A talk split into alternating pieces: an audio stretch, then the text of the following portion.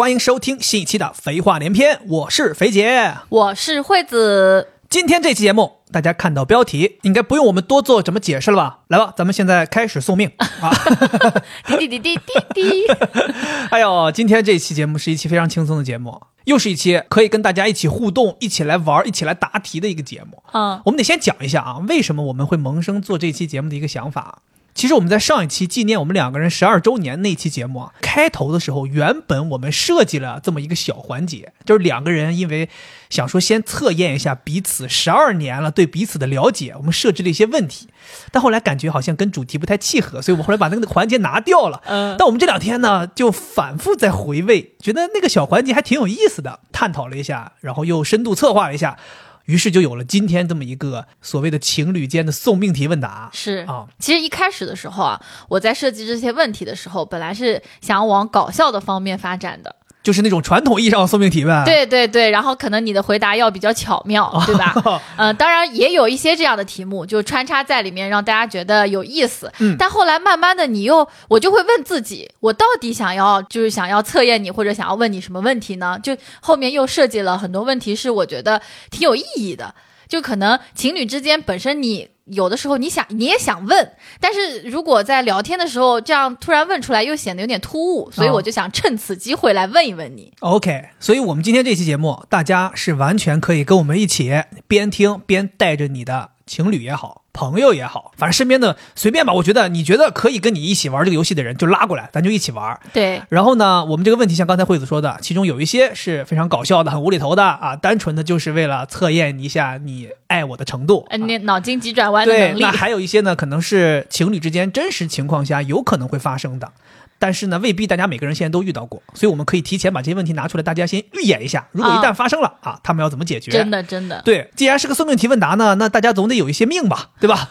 我们两个人呢就设计了一个小小环节啊，我们现在桌子上每个人有一个小纸条，啊，对，每个人有九条命。是，对，朋友们，你们玩的时候也可以啊，每个人有九条命。如果要是你的回答对方满意，你就保命了；如果对方要是不满意，你就得划掉一条命。哦，我们看看最后咱们这期节目做完，我们俩还能剩几条命？对。现在我手边是肥杰的这个命条，现在上面有九个格九个命对。直直接先划掉五个，啊开头就不不爽，看他就不爽。看你就是不爽，啊就是要划掉。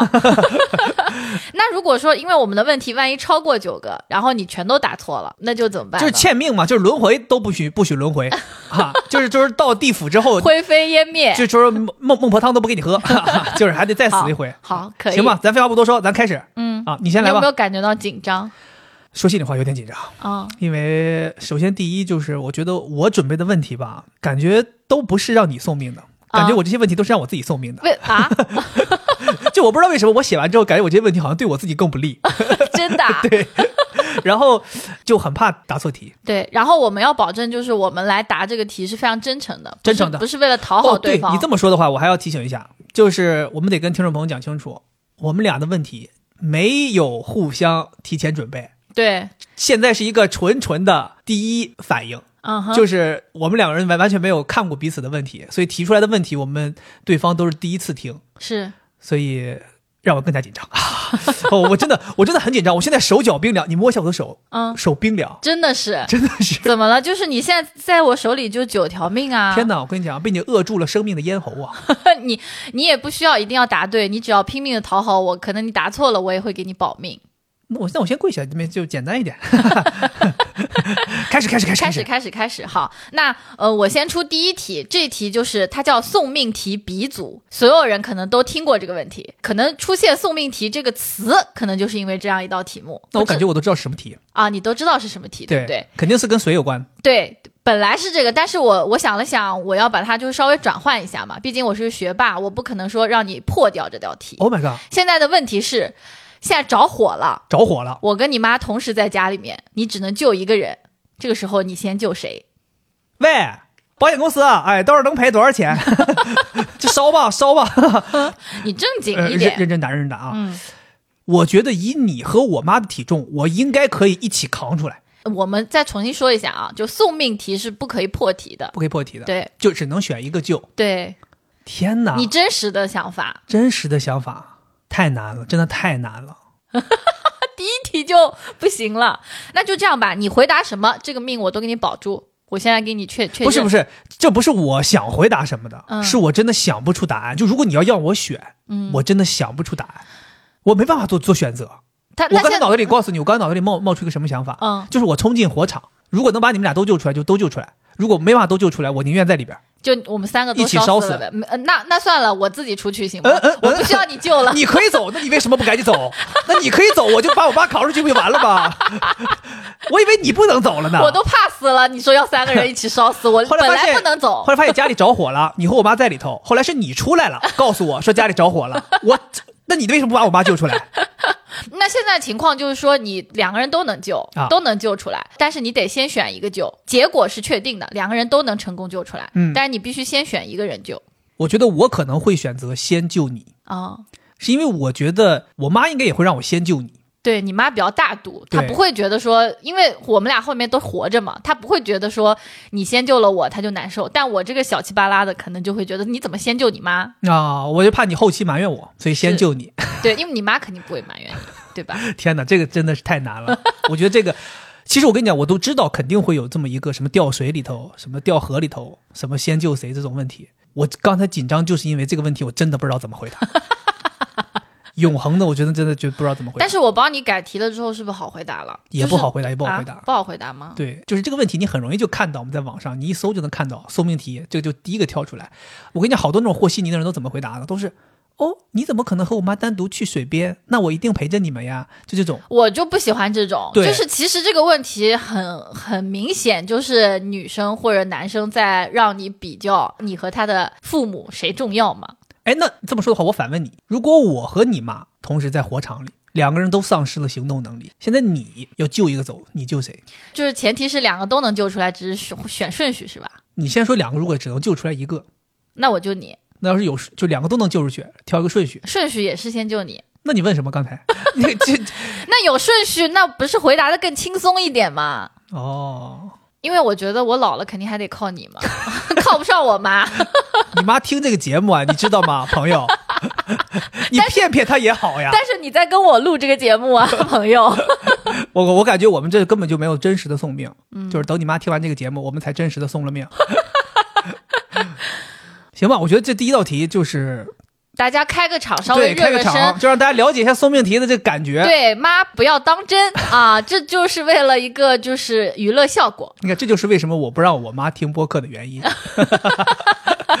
啊，我真的这个题回答完之后，我现在刚才手脚冰凉，现在浑身都是汗。我觉得就这些问题确实太烧脑了。所以我跟你讲，虽然这个东西人家开玩笑叫送命题，其实这个真的很难。就就我觉得就是很就是不存在一个正确答案。就是这是一个人生非常重要的一个选择，嗯其实是非常重要的选择。虽然我们不可能存在这种事情，但是很有可能你的生活中会有类似的选择呀。比如说去旅游的时候，你妈要去这个景点，我要去那个景点，就这种事情是容易发生的呀，哦，对，对吧？咱就问这个问题呗。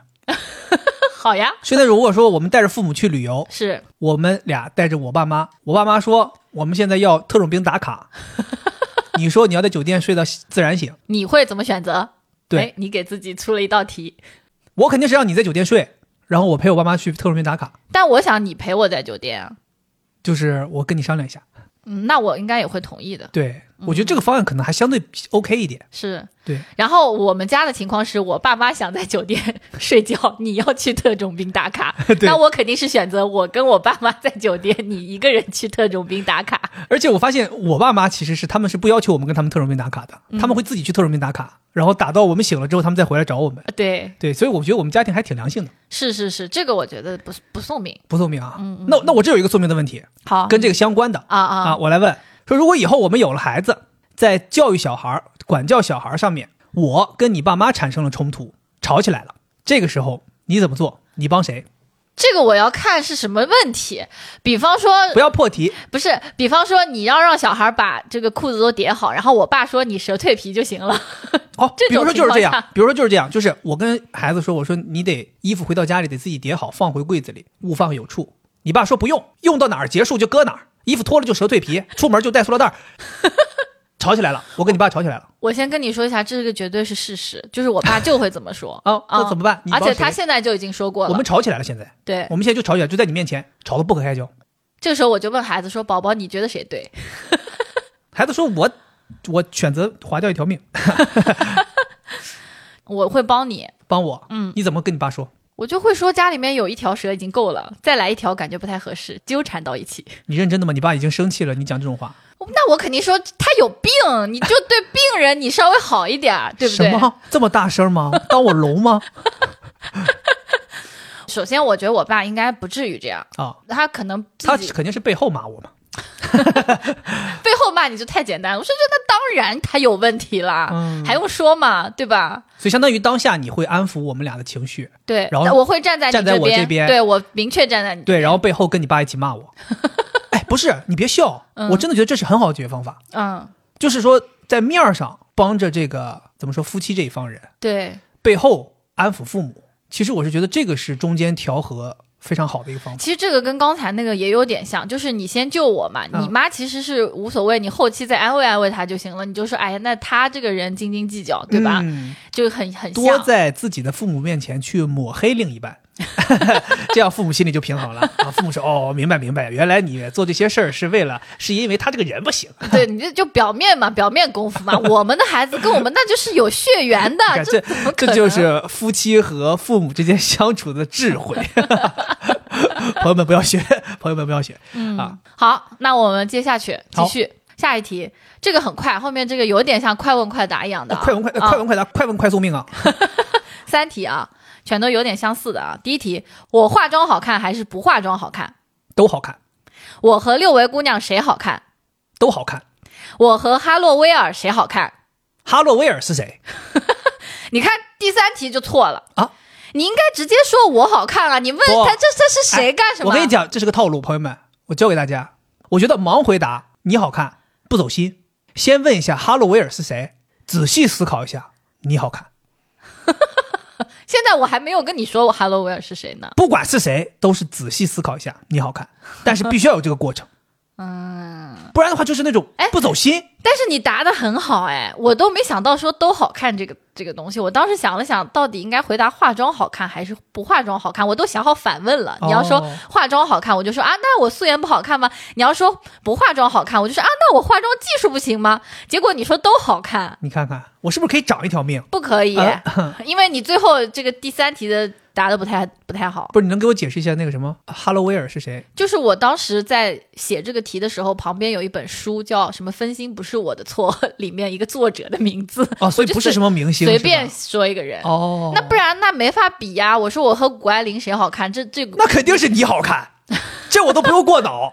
这有可比性吗？谷爱凌不是我喜欢的风格，哦，天哪，你这这个题目你答的好好呀，是？吧？嗯我也没说谷爱凌不好看，嗯，谷爱凌不是我喜欢的风格，嗯油嘴滑舌扣一条命，没有真真你心的这。个属于油嘴滑舌哎，我真的，我我觉得我这招应该教给我们广大男性朋友，啊。就是千万不要不假思索就直接回答你的另一半好看，比较一下，认真思考一下。你是认真思考的吗？我认真思考的呀，那刚我和六维姑娘谁好看，你都没比出来。这是都好看，你承不承认那？所以六维姑娘是你喜欢的类型喽，因为我和谷爱凌，你说的是我好看，谷爱凌不是你喜欢的类型。那我和六维姑娘，你说都好看，那就证明六维姑娘是你喜欢的类型没毛病，我觉得逻辑是通顺的。我之啊前是觉得六维姑娘也是我心中的女神，啊。当年，啊当年啊，啊，当年，那你的意思是现在不？行了，现在已经 陨落神神坛了。现在六维姑六哎哎哦，帮他扣条命是吧？好好好好好，电话马上就。六维姑娘说：“我现在已经出门了，我现在开车已经过来了啊，我那三尺长大刀在车里，哈，冲过来了，哈，我就实实在在要他一条命。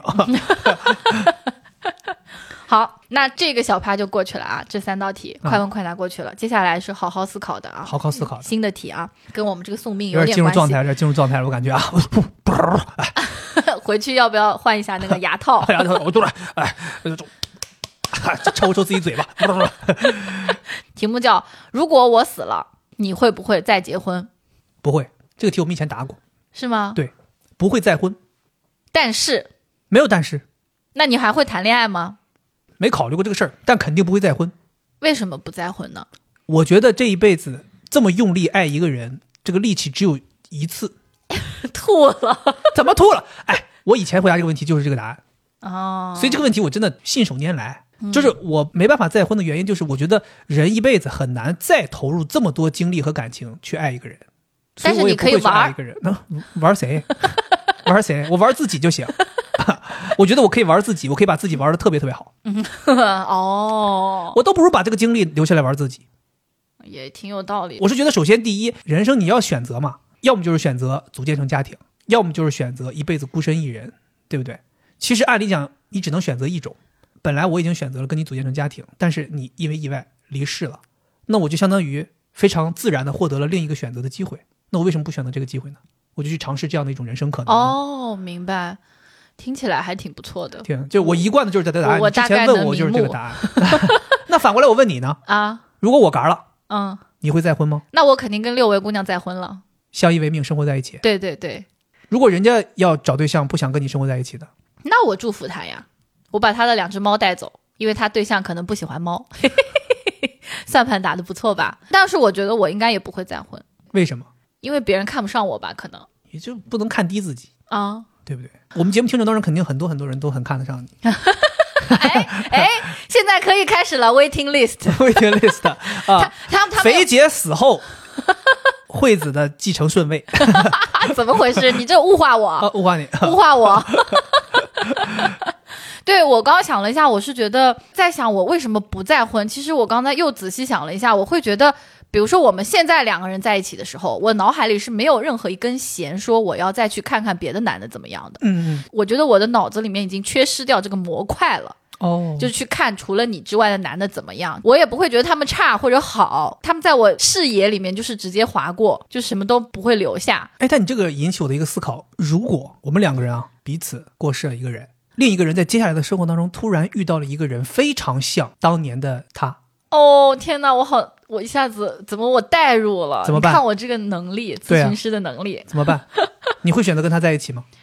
啊我我有可能哎，我我觉得我有可能。就虽然我知道他不是你，嗯但是就是你肯定还是会，因为太太爱了，然后或者是丧失的太，你不用讲，你划掉一条命吧，废了，这这废了。在我这个世界上怎么可能有跟你一样的人？在我这儿划的话是划掉你的命、，sorry sorry sorry，你划掉一条命了，这送命题错了，啊，我的错，那你来答，对不对？我就说了，不可能，这个世界上不可能有像你这样的人存在，但是有可能你是独一无二的。但是有人可能比你好，那好，他好没有用，我就要你，太过分了。哈哈哈哈哈哈！呃，我们一比零领先，呃，朋友们，掌声，气死我了！听懂掌声。没事儿，我后面还有题，还有题啊还有题继续啊。好，如果说我快要死了，就还没死。如果说我快要死了，但是有一件事是可以救我的，就是你下半辈子一直只能穿同一套衣服，你会答应吗？毫不犹豫答应，必须的，同一套是吧？救你命啊！我跟你讲，别说救你命，救任何一个人的命，你都可以，我都愿意。OK。你知道为什么？是因为我今天看了一个东西，特别感动我。我不知道朋友们有没有知道，就突然我突然想到的啊，就是有一个寺庙的法师叫素全法师，不知道。最近是有一个电影是讲他的经历的。他是汶川地震的时候，说灾区里面有一个妇幼医院、妇产医院坍塌了，医院坍塌了，里面所有的临盆的孕妇全部都要撤出来，但是因为当地找不到什么地方其他的医院和更好的环境去安置他们，然后他们发现，在当地有一座寺庙，因为那个古建筑建得特别好，它没有坍塌，他们就希望说把这些孕妇什么的全部都送到那个寺庙里去。但是佛门境地是不能够进，他们当时好像反正意思就是说，对，不能进女生，然后孕妇，孕妇，而且他们可能还要在里边接生什么的，这都不允许。哦但是这个法师就是毅然决然同意，就是说力排所有其他的僧人的众议对，把他们弄进来，并且在这里边还给他们接生。然后更厉害的是，孕妇嘛需要哺乳，他们去吃这个素食是营养不够的。哦，然后他为此决定在寺院杀生、开荤做这个肉，所有的僧人全部都不能接受，而且僧人因为太久吃素，闻到那个荤腥味会呕吐，呕吐难受。他让所有的僧人全部撤出去，他一个人在造访做肉。嗯关键是那个事情厉害的就是，最终所有的孕妇一个人都没有出事儿，一共降生了一百零七个小孩。天哪，我觉得这个不就是在就是佛教的那些你听我说没说完啊佛度众人，对，然后当时院长就是说说，如果要是再多生一个小孩，就凑齐了一百零八罗汉。哦，然后就在所有的人都要撤离的那一天，有一个孕妇早产了，生了一个小孩。天哪，就凑成了一百零八个，然后说十年后这一百零八个妈妈带着孩子回来重新见这个素全法师，他们从孩子的襁褓上各扯下了一块布，给他缝了一一件袈裟袈裟，哦，我都感觉我就你知道吗？我看那个评论，他们就是说说这个叫什么百纳衣，说这件百纳衣穿上的时候，这个素全法师已经成佛了，特别特别感人。然后他们就说说你救人一命胜造七级浮屠，他救了一百零八个。那个时候我就觉得，就是救人命这件事情是不分谁你我他谁更重要的。所以你刚才那个问题，我觉得如果现在你跟我说说肥姐，你接下来一辈子只能穿一件衣服，但是可以有一个人为为此就不用死了，活下来了，我觉得我愿意。就哪怕他是一个坏人，我可能我觉得也 OK，就是不能让一个生命平白无故的就没有了。既然我有机会可以救他，就像医生他在手术台上，他不会去考虑这个人是个犯人还是个坏人，还是个好人还是个善人，他都要把他救活嘛。嗯，生命这个东西确实是没有任何说高低贵贱或者怎么样，对是没错。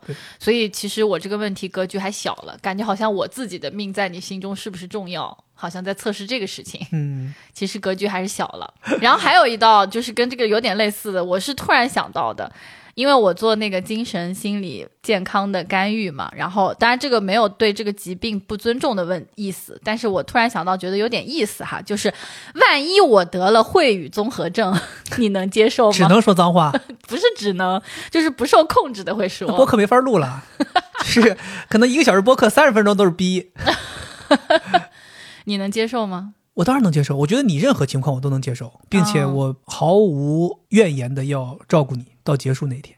嗯，对，哪怕你这个病是什么瘫了，要揍我，暴力综合症，什么秽语综合症，或者说就是大小便不受控制，走哪儿拉哪儿，跟鸟儿一样，我也 OK。对，其实这个问题我是特别想提，就是也是想说，就是大家不要对于精神疾病或者有什么歧视的地方，一定要用爱去帮助这样的人，就是他们更需要帮助，不管是什么秽语综合症还是其他的疾病，抑郁症、焦虑症都是一样的，就是他们是病人，所以他们才会这样，而这种人他们更需要爱。所以你的这个回答，我觉得非常的满意。哎，你知道我为什么会毫不犹豫的决定一定会照顾你吗？嗯，我觉得这有一个很重要的因素啊，是因为比如像咱俩现在在一起十二年了，我觉得我是有十二年非常美好的记忆的，就这些东西可以支撑我。即使这个人接下来没有办法再跟我，就比如说你已经脑子混沌了，没办法再跟我，不就就是或者你都不认识我是谁了，但没关系，我们有十二年的记忆，我就可以靠这个支撑下去。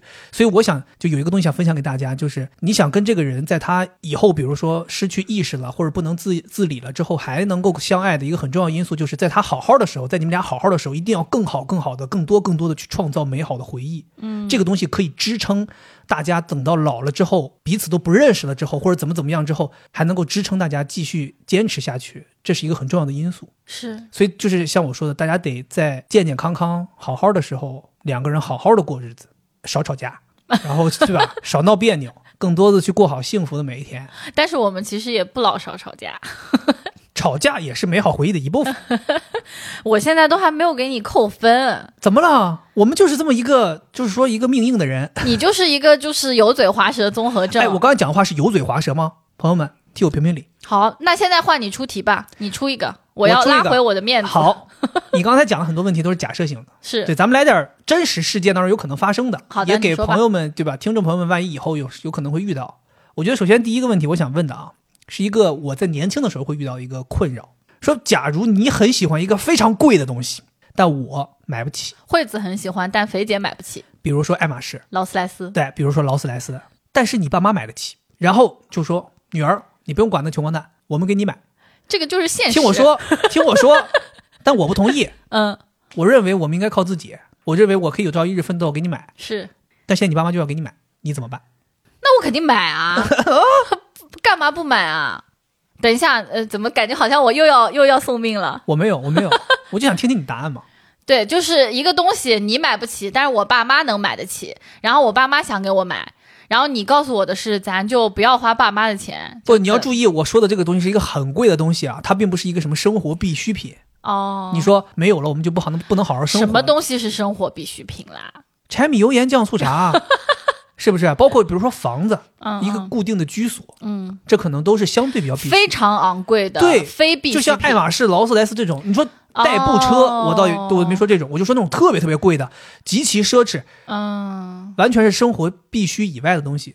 那现在还可以改吗？答案，你可以啊，我可以啊。答案就是不买，改了。哎，你知道我为什么会问这个问题吗？嗯因为我们上一期节目不是聊过说劳斯莱斯这个事儿吗？啊有些人在评论里面说什么就是年轻男孩的自尊心这个事儿嘛。确实有的时候，比如说在恋爱的过程当中，年轻的男孩儿会觉得就是很希望靠自己的能力去满足一些你的需求。其实我就想说这个事儿，有的时候我总觉得啊，就是两个人在一起的时候，多多少少要考虑一下对方的一些自尊心这件事情。哎，确实，我觉得我后来改成不买，是因为你加了一些修饰，就这个东西也没加，是我可能前面没有关注到这个修饰，嗯，确实过于奢侈的，然后非必需品嘛。我想了想，以我本人的性格，我肯定就不会买了，因为本身我也不会喜欢这种就是太奢侈的，我只会在嘴巴上面说说，实际我是不会去操作的。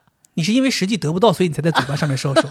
如果实际可以得到的话，你肯定就想办法得到了。真的吗？这是你对我的判断，所以你觉得我有可能会让我爸妈给我买？对你这个送命了，啊，我怎么送命了？哎，你不要这个是个题目，这怎么是题目？什么意思啊？题中题没听过吗？题中题懵了？懵了，我懵了，我这条命丢的非常懵。不会的，我真的不会让我爸妈给我买，你只会嘴巴上说说，对我只会嘴巴上说说。行吗？我觉得这个嗯也是一个知识点，男生要知道的，嗯就是女孩不是真的想要那个东西，她只想要你的爱。对他只是说说而已。就包括那个劳斯莱斯，我这里也可以解释一下，因为很多人觉得好像这个这个非常不可思议。就其实我当时也只是就是随便讲讲，当然这个又又是一个对于另一半的知识点，就是你也不能太随便讲讲，其实还是一个要互相理解的过程。对，其实这个就有点像咱们老话说的“说者无心，听者有意”。就你觉得好像我就是随便说说，我也没有真的要，但是对方可能会觉得好像你是真的要，嗯这就产生了一个大家彼此的误解。是的，对，所以很多事情，我觉得当没有办法解释清楚的时候，还是就像你说的，闭嘴最好，嗯，对不对？好的。那接下来还是我来提问。好，这个问题是这样子的，就是前面你讲到了，说我们之间有十二年的回忆，然后所以就后面不管发生什么事情，你都可以觉得好像可以坚持下去，对吧？那现在的问题就是，现在有一个机会，你可以重新选择要不要跟我在一起，就我们之间的回忆也都没了，嗯，但你不管你过什么人生都有可能，你会怎么选？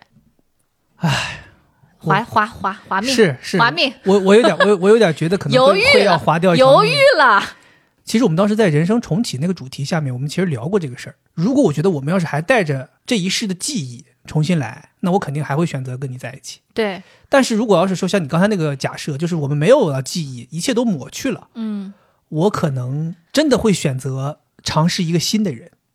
可以再划掉一条命吗？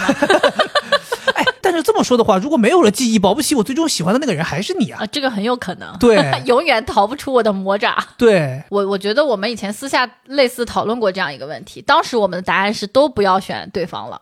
你记不记得？对有一次在出租车上，我们两个聊到这个问题，也不是吵架，就我们会觉得有的时候也有一些无奈，因为真实的情侣一定是有非常非常多争吵的。嗯，就你会觉得你吃了好多苦呀，就会有这个感觉。但是我今天不知道为什么，就是我自己写这个问题的时候，我感觉我好像对这个答案有一些变化，我就觉得我还是想选你，因为你带给了我太多东西。当时可能我们两个人聊这个问题的时候还没有废话连篇，啊，所以我觉得没什么可失去的，那就换个人吧。但现在我就觉得，如果不是跟你在一起了，那我们就没有今天我们这样在对谈的这个场景也就没有了，我会觉得特别遗憾。所以这个问题，以前我可能会回答说不想选你了，但是这次我就觉得还想选你，天哪，你这么显得我特别渺小。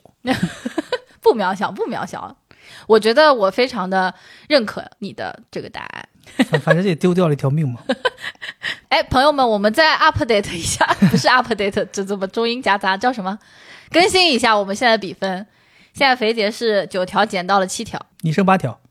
我比你多一条。嗯好，那下一题哈，嗯，这个题我觉得也挺有意思的，就是你看过那个，就是那种夸一下，然后性别就互换了那个，看过什么东？西？夸一下性别就互换了，就是那种电视电影，就是哦雷一劈，然后性别就互换了。哦就那不羞羞铁拳吗？假设我们性别互换了，你觉得自己还会爱上我吗？就我是一个男的，你是一个女的，你会爱上我吗？那我感觉我们俩如果性别互换了，那彼此都是完美的人了。啊是吗？因为好多人都说咱俩的性格是反的嘛。但我跟你讲，我的感受是我可能还会爱上你，因为我是个男的嘛，嗯我会觉得你是一个特别精致的女孩儿，然后各方面都特别好。嗯，但我觉得你就不会爱上我了呀。为什么？你是一个，就是你的这个性格，我觉得应该是很多女孩非常喜欢的。就是咱抛开说外观这个事儿啊，嗯首先第一，你特别大条，什么事儿都好接受，好商量，人脾气又好。然后同时你这个人又极具共情，又特别有同理心，就情绪价值对啊，这。这这这种在我觉得可能在很多，但是一个小气的男的可以吗？哦，爱钱是吧？对，而且还不干净，油腻男，我属于我是油腻哎，男。我觉得你你没有到油腻这个程度，哦对你只是不太愿意说打扮自己，给自己弄得非常非常精致，但你不是脏。嗯，那这种的话，其实女孩觉得还行。唯一的缺点可能就是稍微有点懒，嗯，就稍微有点懒。是，而且你，我觉得你这个爱钱也不是说那种抠，你只是自己比较就是花的比较紧，所以我是觉得正经算是一个，我不能说一百分，肯定不是一百分，但我觉得八十分左右应该是有的。八十分左右的男性，我跟你讲，在现在这个社会里，我作为男性啊，我就敢下这个结论。所以我做男人比你做人男人强呗。我觉得你做男人可能比我做男人更有市场，就是因为你那个你的优点太少见了，你这个能共情、有同理心、会聊天儿，这个我跟你讲，在男性当中是极为极为少见的，属有道理于对，就我就跟你讲，你就靠这个，你吃遍天下了。浪子，哇，挺疯了，疯了！我跟你讲，身边美女无数，哈，你这是故意夸我呢？是想让我给你涨回来命可以吗？可以吗？不可以。好，下一题哈。如果我偷偷买了一只小狗狗带回家，你会怎么样？我可能会非常开心。哎，等一下啊，这个问题虽然你答了，但是我本来想问，就是说要提醒你一下，没准这就是我之后想做的一件事情，过来试探的，所以你好好回答。问题答完之后，你就出来吧，宝贝儿。汪汪汪汪！我觉得我可能会非常开心，因为哦我一直很想养狗，但是我下不了这个决心，所以有的时候我会想说，如果能有一个我不可控的因素推了我一把，我可能会真的觉得那推了就推了。真的啊。当然你别你千万不要就是说故意去推动这个事儿啊所以你，现在就是这是个假的吗？你的刚才的不是假的，是我真实心里这么想的。我跟你讲，我今哦天在小区里跑步，看到一个人牵着一只浅棕色的一个小狗，有点像博美那种长相，但我不确定它是不是博美啊，很好玩儿。就走路的时候，感觉它那种就挺起来走，像那种走正步一样。我这小狗真可爱。我为什么喜欢在咱们小区里跑步，就是因为我天天能看到那些遛的狗，那些狗我都熟了，特别开心。我就是我甚至会专门挑它们下来遛狗的时候去跑步。狗可能也认识你了，说这个狗怎么自己遛自己？就说这个狗跑的比我们开心多了，也不牵绳儿。对，反正我是真实的想法，就是我自己很难下决定。如果有人推了这么一把，我也接受。对，其实这个问题我就想说，呃，有的时候情侣之间就会发生这种事儿，就是你偷偷做了一件事儿，你觉得他可能会喜欢，他可能喜欢，但是他一直没去做，肯定他心里面有一个类似于他就是过不去的那个点。对对对，但是你做了，你就挺惶恐的。然后到底要不要做呢？我有的时候就经常在纠结这个事儿，所以我就想问问你。哦，那比如说像比如说真的狗真的来了，但你本来你其实跟我表达过很多，你觉得有狗之后有很多烦恼嘛？那这些烦恼你要怎么去克服呢？你会不会就是比如说我们吵架了，或者狗做了什么事儿，你就怪到我身上？因为这个狗是我偷偷买回家的嘛，就我会有这种想法。我不敢保证肯定不会，但我觉得我会尽力克制。我如果接受了这件事儿，我就接受了这件事儿的前因后果，包括它带来的一切的影响。那如果这个狗我们养了六年，然后我们两个人要分开了，这个时候哈，这我知道，这是送命题，一个标准。这答案就是我们怎么可能分开？啊，这我都不用你回答完，就不用你说完题，我就知道答案。我们怎么会分开？啊，对我我没有准备这个问题，我是突然想到的。哦，我倒都没关系。我跟你讲，我都有招接招。我跟你讲，怎么会分开？我们怎么会分开？啊，挺厉害，不可能，我们就只有互相，只有另一半死了。好的。那接下来我哎，等等等等，嗯，这说到这儿，你刚才那个小狗那问题，我有一个问题跟这个类似，好好，你问，我来问一下啊。嗯。如果我做生意了，挣了点钱，，businessman 挣了挺多钱啊啊啊，挣挺多钱，嗯然后没和你商量的情况下，我买了一个我自己非常喜欢的，并且非常贵的、挺奢侈的一个东西，嗯，比如说买一辆车，或者我买了一块很贵的手表，你会怎么样？你这个完全就是一个现实的问题，因为我爸妈就发生过一模一样的事儿。真假的？就我爸换现在这辆车，他就是没有跟我妈商量，直接就是下了定金。啊？嗯这就是咱爸这么狂吗？啊，对呀、那咱妈还不得把它撕了？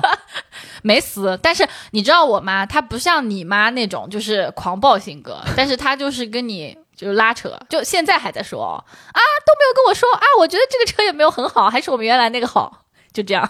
所以他到现在都很反对你爸当年做的那个决定。对那，你爸为什么不跟他商量？可能觉得商量了可能会被反对，就商量了，铁定买不了了。是。哦，哦，不过你这么一说，就是我们说了我爸妈这个事之后，我我对这个问题有了我认为心中的答案，保命、保命答案。好，肯定是支持，而且说，哎呀，早本来就想给你买，哦，可以可以，我的笔盖儿都打开了，我又合回去了。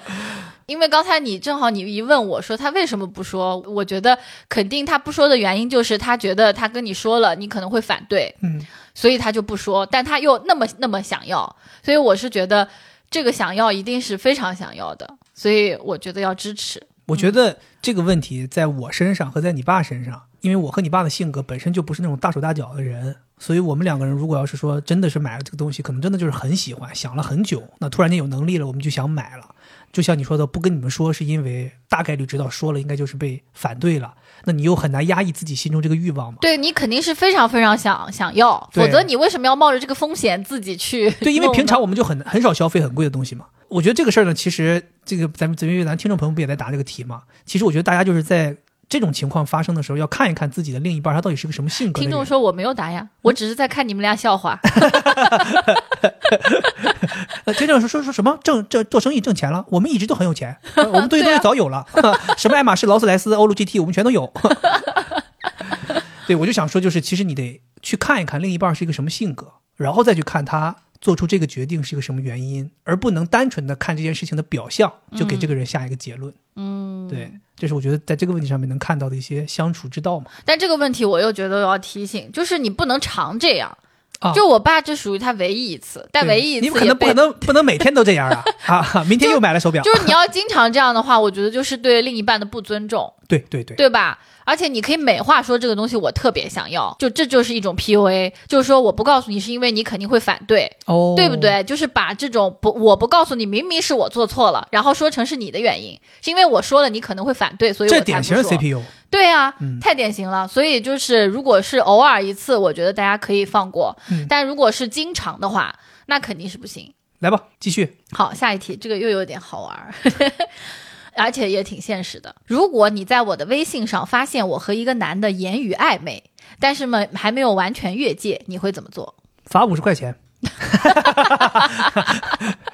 呃，是不是啊？谁？什刚才手机有提醒吗？就聊天儿。不，你再说一下，我刚才纯属开玩笑，恶意搞笑。就是我和一个男的言语暧昧，但是还没有完全越界，你会怎么想？你会怎么做？我会跟你好好聊一聊，我要希望你跟我讲清楚，但我不会立刻生气，我会先要了解一下什么情况，因为我很怕我理解的这个言语暧昧是不是我理解的问题。就说白了，我要先给你一个跟我讲清楚的机会，而不是立刻发飙。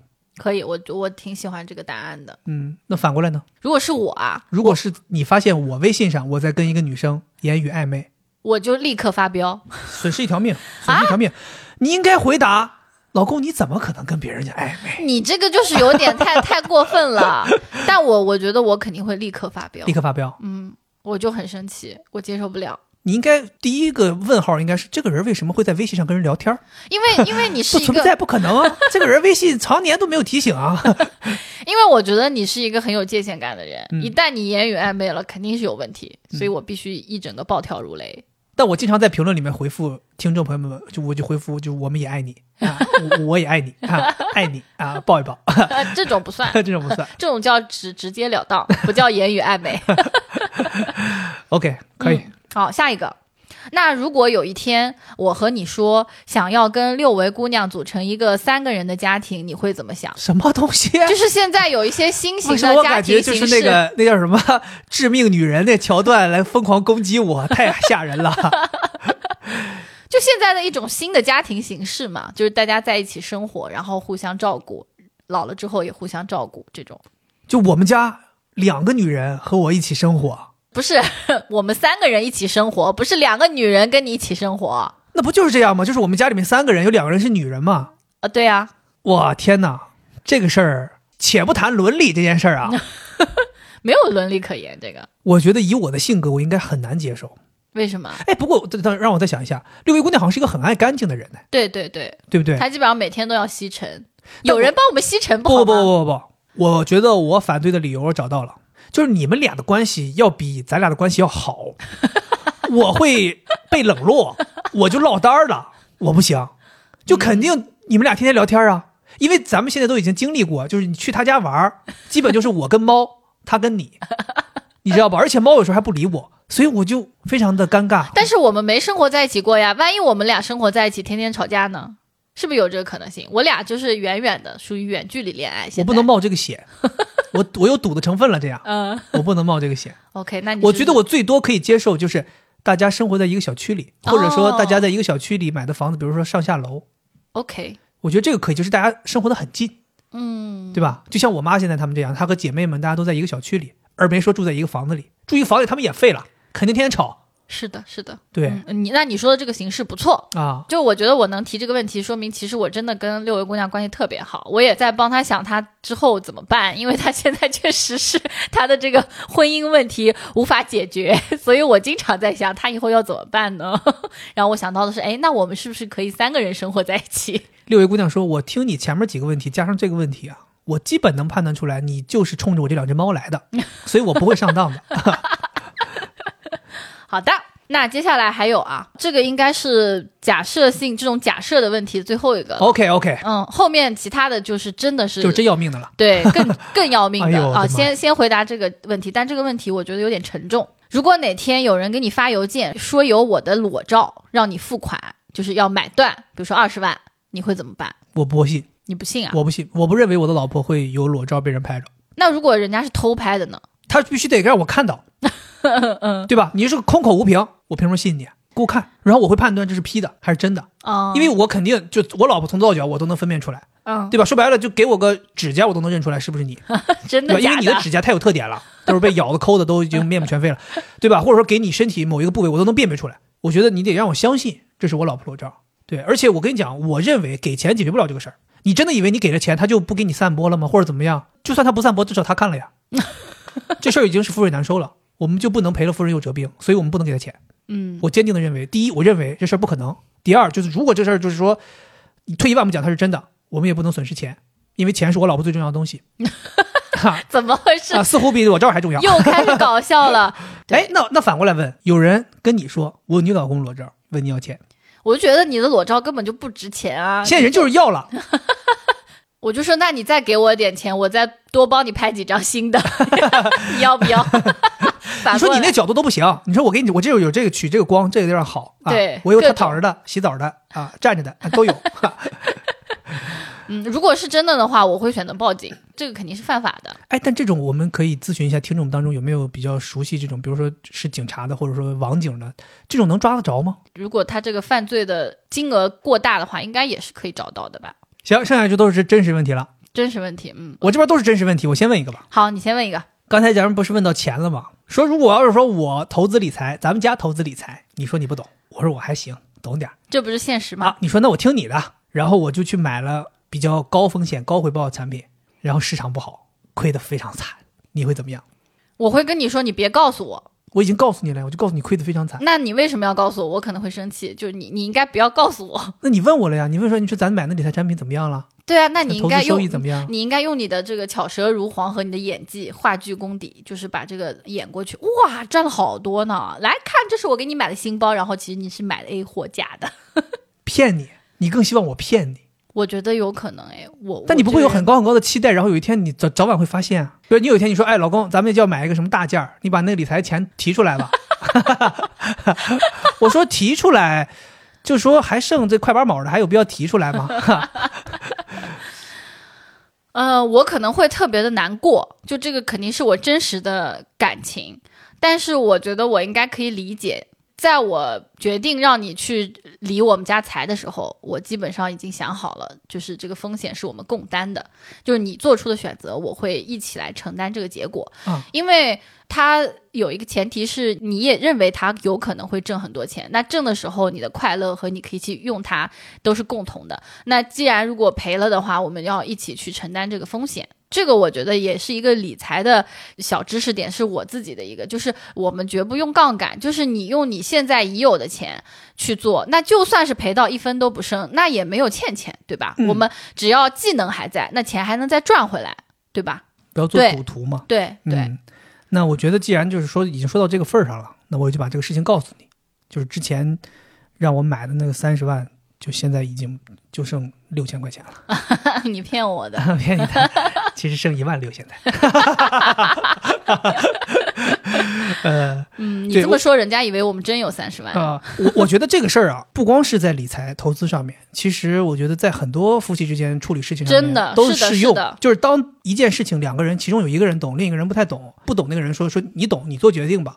我觉得如果你给予了对方这样的信任之后，就不要再因为出现了什么问题而去责怪对方。对对，对，这就就就我跟你说，说这个话，不知道你会不会伤心。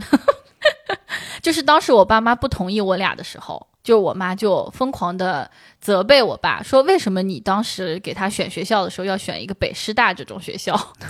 就当时我选学校其实我爸选的，后来就是我不是谈了一个北方男朋友嘛，然后他们可能就特别是我妈，她就很不爽，一直说我爸说你为什么要给他选一个北师大？就当时我印象很深，就是他当时呃我录取的时候，我妈是很开心的，但是后面发生了一些变化，然后他就开始对，所以这个也是我跟咱俩相处当中的一个原则，就是这件事情我最初是什么态度，我以后一直都得是什么态度。你不能说我今天开心了，我对你是棒棒的，对吧？能那明天不开心，我就说你怎么那么糟糕啊？是，我觉得这个就有点双标。对，这个你也挺给我启发的，我觉得我以后就类似的这种事情都得这样子。对，我觉得大家相处一定要有一个，就是怎么说吧，一贯的这样的一个原则。你对一件事情的看法不能说今天明天都不一样。行，你来吧，我看看你的这个真实世界的问题。呃，两题跟前女友也相关的提问，又又跟前女友没前面有跟前女友有关的吗？好像提到了，提到了，但是好像没有关系。要我跟前女友在一起救你命吗？哦，呃，这个都不真实，我下面是真实的啊，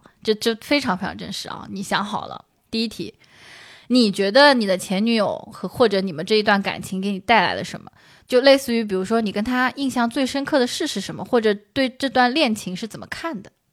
我你要让我回忆最重要的事情，我觉得现在已经有些模糊了，嗯，因为时间确实比较久了加十分，啊。但是我也要有一说一啊，就是我认为这段感情给我留下的正向的作用是非常多的。就我作为第一段恋爱跟他在一起，即便中间我们出现了很多问题，但我都从这些问题当中学到了一些跟另一半相处的一些知识。这个东西我觉得是挺有用的，就是有点像是说什么。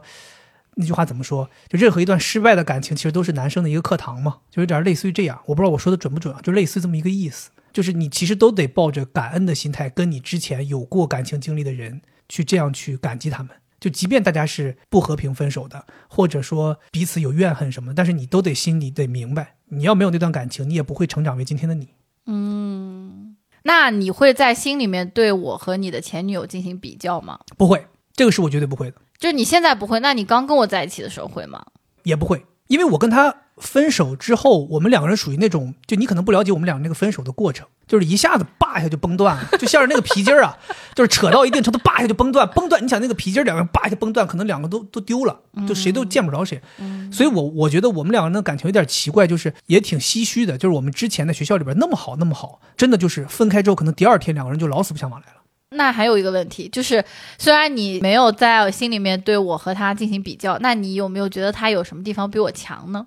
他比你会打扮，这没有啊，我不觉得。初始的水平，不是指你跟我在一起十二年后现在这个水平。怎么了？就是说又夸自己了呗？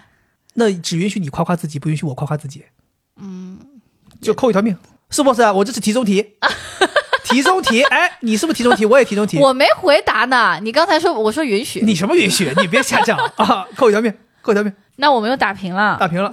我发现咱俩这个就是说送命题上都没有丢命，呃，都是在这个题中题，对题中题题非常非常，真的太太狠了，啊太狠了太狠了，就是太有心机了。这个你看，这其中也蕴藏着一个情侣之间相处的一个小的一个点，嗯，就你不要总觉得好像你会在一些问题上面丧命，其实反而是这个问题当中的问题可能会丧命。哎，你有没有觉得我最近胖了？就是说，胖没胖我真没注意，但是最近比以前变得格外好看了。这段剪掉。你这种恶意恶意的，这叫什么？捧臭脚对，扣扣分儿，扣命，确实你这个问题都是恶意的陷阱，怎么陷阱了？我就问你胖没胖嘛？我自己觉得胖了。我跟你感觉差不多。呃，反正就是得站在你这边儿。你会在意我前男友吗？我真的不太在意这个事儿，哎，我觉得很奇怪的，就是你从来好像没有觉得我会跟别人有什么，或者我会对什么前男友念念不忘什么之类，你好哎，像从来没有夸夸你，哎，我要夸夸你，嗯，就是你能给我带来这种安全感。就觉得我肯定不会。对，就是你始终在表达，你每天给我的感觉就是你很爱我，你每天都在表达你很爱我。这是事实呀。对呀、甚至你会有的时候，咱俩在小区里散步，你就会跟我说，你说老公，我突然有一个想法。我说什么想法？你说我发现我好爱你啊！就我当时就就很懵，我想说怎么会有人突然间讲这种话？所以就是那种感觉，就是你始终让我感受到的是你很爱我，无论是你直接的提醒，还是你的日常的表达，就这种安全感真的不是吹的，就是特别特别让人有安全感。我觉得说这种话，明显就是为了让你可以就是回来立刻就是在扫地呀、什么就是 CPU 我散步的时候嘛，就是回来肯定会有一些运动的衣服要洗，然后洗完这不得 晾吗？就为了让这个保姆能好好干活，夸夸他。嗯好，那我们就进入下一趴的问题。你那儿还有什么问题吗？那下边我来问一个问题吧。好，我这个问题应该，我估计很多已婚的朋友们有可能会遇到。说有一天你突然发现我有一大笔私房钱，你会怎么办？你会问我什么？那问你这钱哪来的？你为什么要存这个私房钱？你存了是为了干什么？而且你为什么这么笨？被我发现了。所以你就会生气。我不会生气，因为我这么爱钱，那我总归发现了，那我知道，哎，这我们夫妻共同财产又增长了。第一反应我不会生气，但细想我会有点生气，就想为什么这个人还藏一个私房钱？你不会有什么其他的担忧吗？担忧啥呢就？比如说这个人藏了私房钱，他会不会干了还有别的很多事儿我不知道呢？哦，你不说我想不到这个事儿。哦，脑子就是到不了那个程度。是吧 哎啊，哎，这怎么了？哎，这没有。扣命，哎，这没有，不是不是，这是一个诋毁。这对哎，这是一个诋诋毁而已，扣两条 不是诋毁扣两条，怎么？诋毁扣两条。哎，我觉得你有点为了扣命而扣命。不是我这个干什么？在赶进度不是，我觉得这个完全不是啊，就是你回答问题回答的不好，那可能这个问题有有陷阱，或者说你没准备好。但是你这种直接的诋毁就应该扣我。现在说恶意搞笑还可以吗？还 可以接受。现在我给大家播报一下，肥杰这里已经扣掉了，送掉了四条命。莫名其妙的在一些无关紧要的地方上丢命。不是啊，这个就是现实就是这样子的，我们这个是非常现实的，生活就是这样，没有规则可言。好，好不好我接受，我接受这种。你现在就要好好的弄你的行为，好好的规范。你回答问题吧。好，你会怎么样？发现我有一大笔私房钱，那我肯定更多的是要去盘问呢。盘问。对来，你盘问我，现在就咱们就模拟一下。你这笔钱从哪来的？我自己是挣的，我攒的。那你怎么没告诉我呢？你都我收入多少，你都知道，你自己没算，我就把这笔钱就是抠下来留下来了。那你准备干什么用的这笔钱我钱？就买乐高。啊 可以，哎，哎你看，势利化解是不是？我这个人在这块儿哈，虽然我比较在意这个金钱，但是我在我们两个人共同拥有的钱这个上面，还是相对比较宽松的。哎，你这么一说，让我特别有感触。就是虽然咱们在播客里边经常提，尤其是我，尤其是我经常提说你很在意钱，你很爱钱，你怎么金钱观有这个那个的，但实际上我跟你讲，我其实内心是很感恩的。就因为首先第一，我知道你这么爱钱，但是你从来在生活当中没有说非常非常控制我去在我自己的爱好上面花钱。比如说我喜欢鞋子，我喜欢乐高，我喜欢一些什么东西奇奇怪怪的东西，我愿意买的。你最多最多就是说有必要吗？你真的想那么想要吗？或者说，哎呀，呃，这个要不别买了吧，这个没必要。但是如果我就是说我就是想喜欢，我就是想要，你后来也会就是说啊，那要不你要真的就喜欢，要不就买吧。就其实我能感觉到这其中还是自由的，所以这个让我格外感恩。就是当一个人他极度在意这件事情，但他对你又特别的放得开，这恰恰说明这个人特别爱你，嗯对吧？嗯就是说这个可以加一条命吗？啊，嗯我们这规则里面没有加命没这一条，有加没有复活吗？没有复活甲。你你得死光了才才能复活，你还有五条命呢。假如人生可以重启啊，我想赶紧重启。好的，那如果你发现我有私房钱呢？太正常了，太正常了。为什么？就我感觉你肯定是有一些钱，我没有，就可能你爸妈暗中输送给你的，我并不知道。不是啊，我爸妈输送给我的钱，有的时候都进你的口袋，还说我，嗯，如果我发现你有私房钱，这可能性很小哈。对，因为我就想不出来你要干嘛。就是说你有私房钱也无所谓，反正你也是攒着，对啊，对想不出来我要干嘛，因为你不。会花，嗯，这个是真的。所以你看，为什么我说你你这个人给我带来安全感，无论是感情层面的还是经济层面的，你都极度安全。那你在说这个的时候，我内心其实生出了一些不公平的感觉，为什么？就我觉得你没有完全给我给到我这么多安全感。不是，我是假设的 私房钱，我没有。哎，别别这样，怎么莫须有了？好的，我觉得在咱俩之间不太会出现私房钱的一个很重要的原因，是因为从咱俩关系建立之初，我就在经济这方面始终处于一个劣势。你怎么劣势了？就是我们家条件也没有你们家好，嗯，然后我又没有一开始就是那种挣的非常多。你要说我没有那种很希望证明自己的这种心是假的，肯定是有。所以这就是不存在我存私房钱的原因，就是我挣一块钱，我都想告诉你我挣了一块钱，真的是这样。我想说积极证明我可以，哎。我跟你讲，弗洛伊德说过，没有什么假设的问题是真的假设，可能你心里面有想过。弗洛伊德啊，公公标啊，跟公标看一样说啊。我刚才那句话可能也不是他说的，但是我感觉就是精神不是他说的，我们中国人常用的是鲁迅说过。哦哦，啊，鲁迅说过，懂吗？鲁迅先生说。对，就是你在假设这些问题的时候，可能投射出来你内心的一些渴望。我没有。好的，那接下来我再来问一问，呃，两个打分题。给谁打分？不是给人打分，不不是给人打分，是吓我一跳，我以为要说给你打分，那就是两个一百分，就不用不用问了。我觉得这两个问题我非常想问，而且我觉得所有的情侣都可以去思考这个问题。Come on，第一个是你对我们目前婚姻状况的评价，一到十分，值得仔细思考一下。我打七分。OK，为什么是七分呢？我是觉得我们俩的现在的婚姻的状况，在我心中是一个中等偏上的水平，所以我根据中等偏上。我打了一个七分，就证明我们还有努力的余地，并且还有相当一一定程度的努力的余地。OK，所以我打一个七分。那你觉得如果可以让这个分数更高，我们可以做一些什么？首先，我认为对于我们俩的婚姻，我们在事业方面肯定还有在努力的地方。另一方面，我觉得是我们俩人的一个状态，无论是我们俩的状态，还是我们两个人各自的状态，其实都是可能最近一两年刚刚开始变得越来越好。所以我觉得。是非常非常有未来可期，再往上的一个空间。对，所以我就是觉得我们还有余地。我如果我们两个人的状态各自越来越好，那我们俩的感情可能会越来越好。嗯，对。其实我觉得我留下的这三分，并不是说不足，而是我觉得我们还可以更好。明白？OK，好，这第一个打分题结束了哈，大家也可以。那你打几分呢？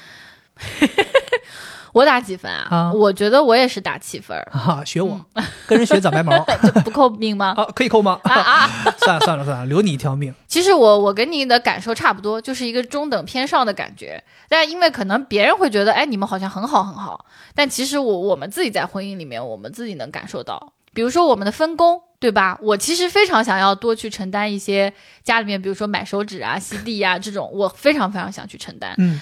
但是现在还是都是你在承担，我是觉得这个分工可以有一些小小的改变，这个也我也需要做出改变，嗯，就是我可能没放手，对对对，我没放手。对，是我的问题。这个感觉可以给你加命。不不，我都承认是我的哦，可以加命啊，可以加命啊，啊，加加加加加加，可以加命，可以加一个。哎呀呀呀，太棒了！给你弄回来呀，复活了一个，复活一个。你说的特别好。其实我刚才在表达这个的时候，我是有点自责的。但是当你这样一说之后，我突然一下觉得，你看我为什么不去做？是因为你总是就是有点像这种直升机父母，就是我就是帮你弄好了，我不想让你来弄，就是这个感觉。对，我觉得这个真的是很反映情侣之间的一种相处，就是有的时候你觉得对方好像这儿不行那儿不行。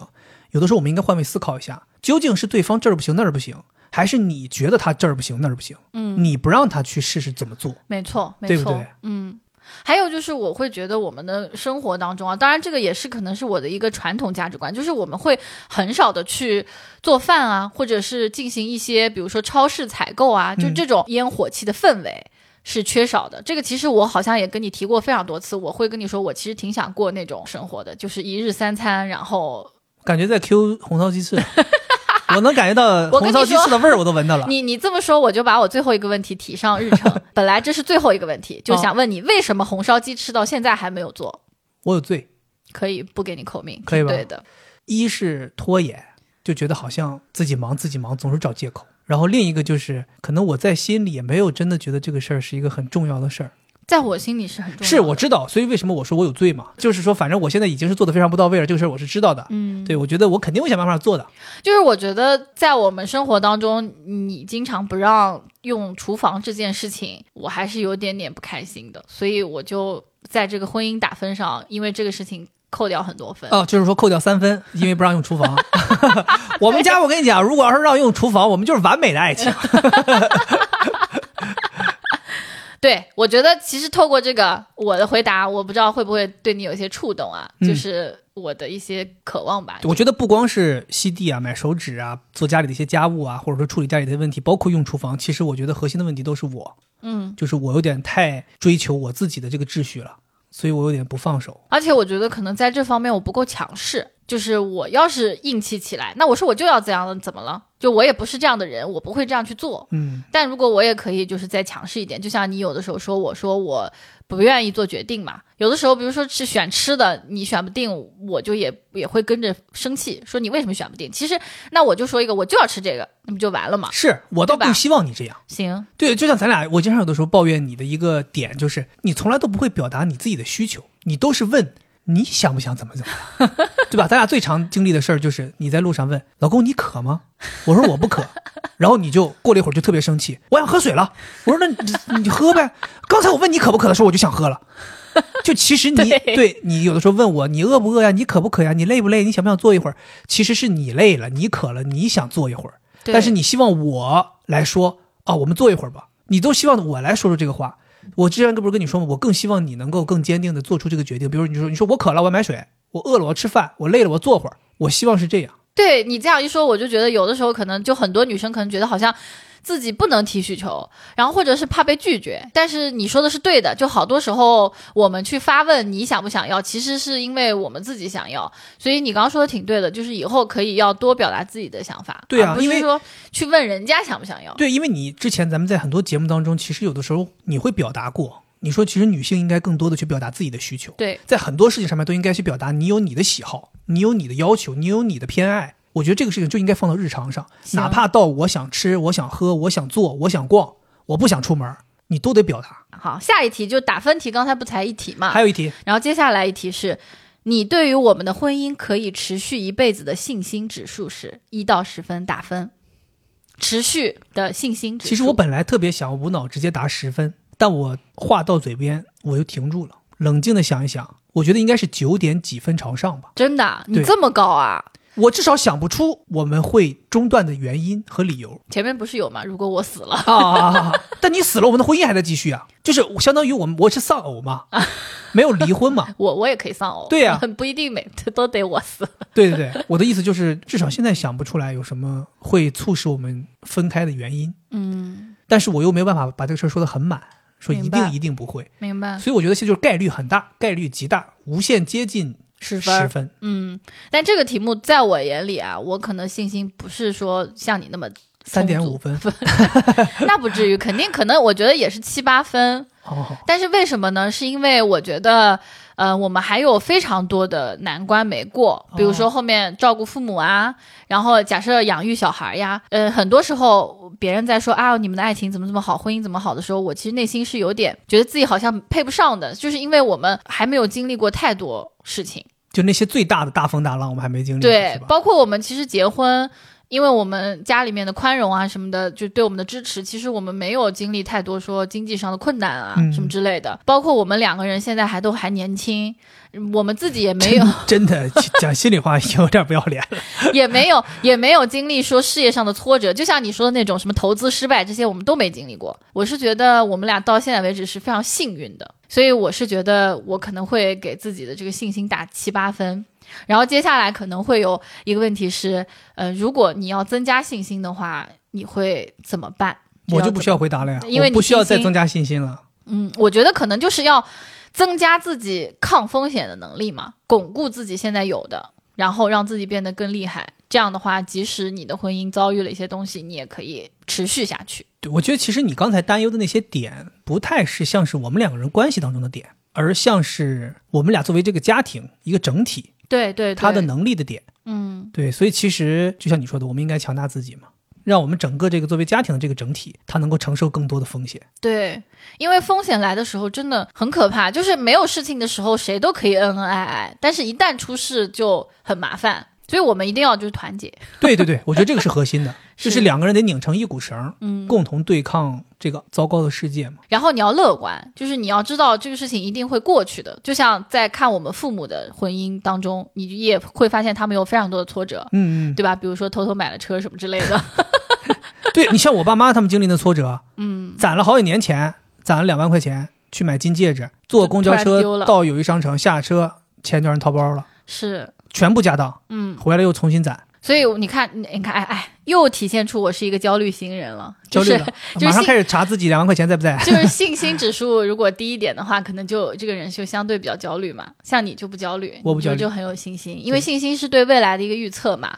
嗯，我觉得我们可能做完今天的这个问答之后，我的信心又会稍微增加一点。OK，行，OK，我们继续吧，下一个问题。好，下一个问题是这样哈，这个问题你要好好思考一下回答，而且这个问题我觉得对我来说还挺重要的，哦，就是你觉得刚认识我的时候跟现在的我最大的变化是什么？扣命了啊，又又沉默了 很不久。是不是，你不要觉得沉默就要扣命。我知道，可能你在细数，我是在想我要怎么形容这个事情。我觉得你并没有某些东西产生了变化，而是在你原有的那个人格的特质的基础上，整体变得更好了。嗯，就是你能理解吗？就是像一个人，他打怪升级，打怪升级，一个人升级了，有一种好像一朵花开了的感觉。哎，有点那种感觉，嗯，或者说小树长成大树了这种感觉。它并没有变，它不是说小树变成了，明白。大枪我理解。对，它是小树变成了大树那种感觉。一旦有没有什么事情，或者是我身上的品质是以前有，但是你觉得现在丢失了，你希望我可以重新拾起来的？没有，我觉得你的品质都没有丢失，你只有增长。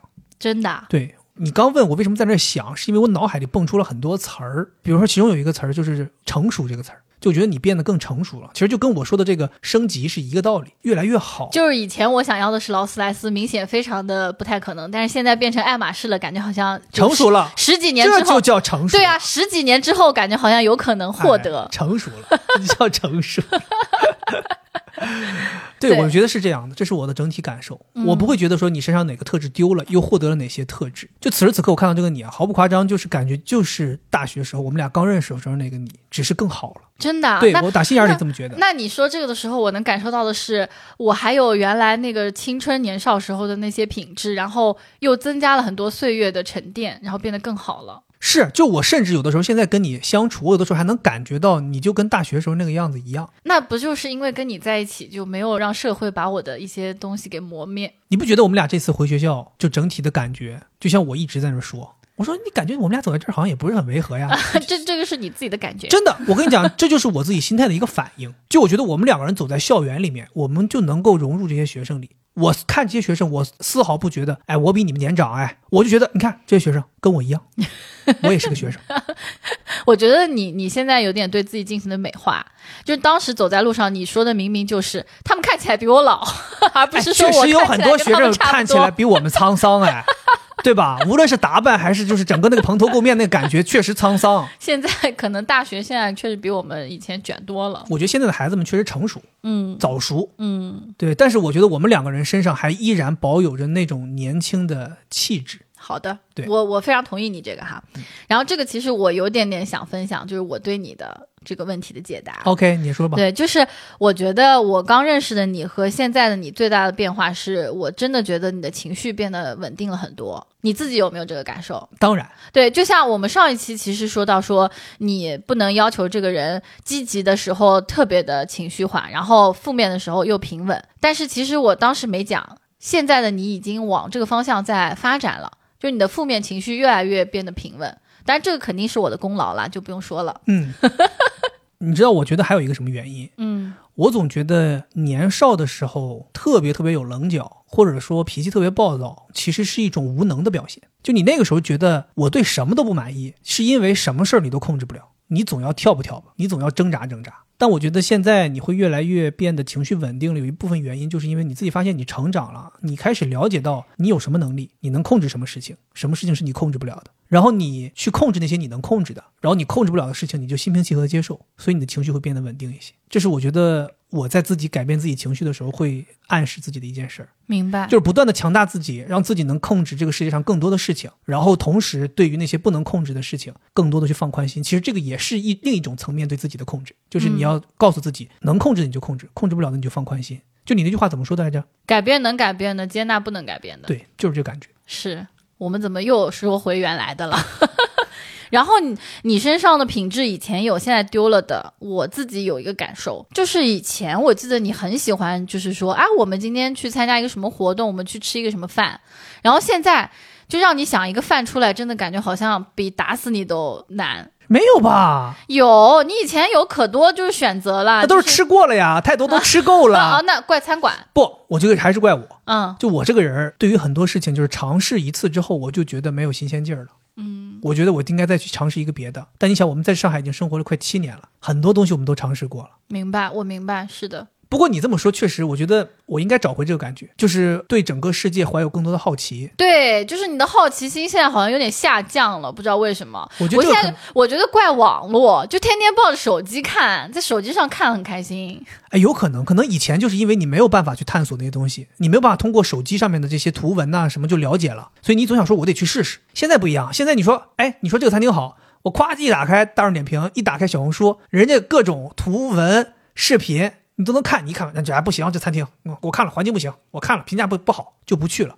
咱以前没有，咱以前你无论如何你都得先去试试，好坏你得到店里评价。对对，确实，我觉得我同意你这个观点。互联网有的时候毁了我们想要去通过探索来评价好坏的这样的一个机会。我们更多的都在去之前就给他下了定论，这个确实提醒到我，以后我们还是要少看，想去吃就去看一看，对，哪怕去踩雷了，至少我们也经历了一次踩雷，也可以给大家避避雷。是好的，那没问题了啊，没问题了。OK，你看我们今天，我们在最后来来评价一下成绩吧。好好还行，我以为咱俩最后都会死透，是没想到惠子还剩六条命，我呢也是六条命，真的有一条是复活回来的，活回来了，我天哪！对对，你还有六条还行，我，们还行。不过再这么想的话，人生其实也就只有一条命。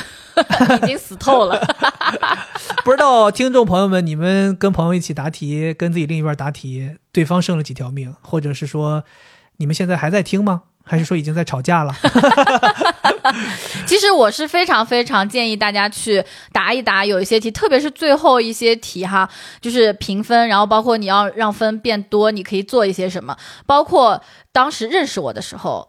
你看到我的什么好的，跟现在有什么变化，然后包括有哪些是变好，有哪些是变差，其实这个都是可以在你们的讨论中，让你们再重新去评估你们的感情，以及有一些做法出来的。是的，这也是可能在婚姻咨询当中有的时候会用到的一些技巧。嗯，想分享给大家，所以我就把这些题目问出来了。对。而且我们这里很多问题，你们听了也能感觉到，其实真的有很多事情可能现实当中会发生。对比如说藏私房钱呐、比如说买了个很贵的东西什么之类的，就是大家万一要是发生了，就一定要记得，就是自己心里是怎么想的，这个答案可能到时候可以按照这个去处理，会更好一些提。前预演，对，反正我们这个节目主要就是希望大家能够快乐，能够轻松一点儿，然后能够玩儿起来，跟着我们一起玩儿起来，对吧？你们有什么想说的，有什么答案，或者说你们在答题过程中发生什么有趣的事儿，都欢迎大家在评论里面分享给我们。是对，然后希望大家这个礼拜能度过一个非常轻松愉快的一周。是，OK，那么以上就是我们这期节目的全部内容，咱们下期再见，拜拜。拜拜。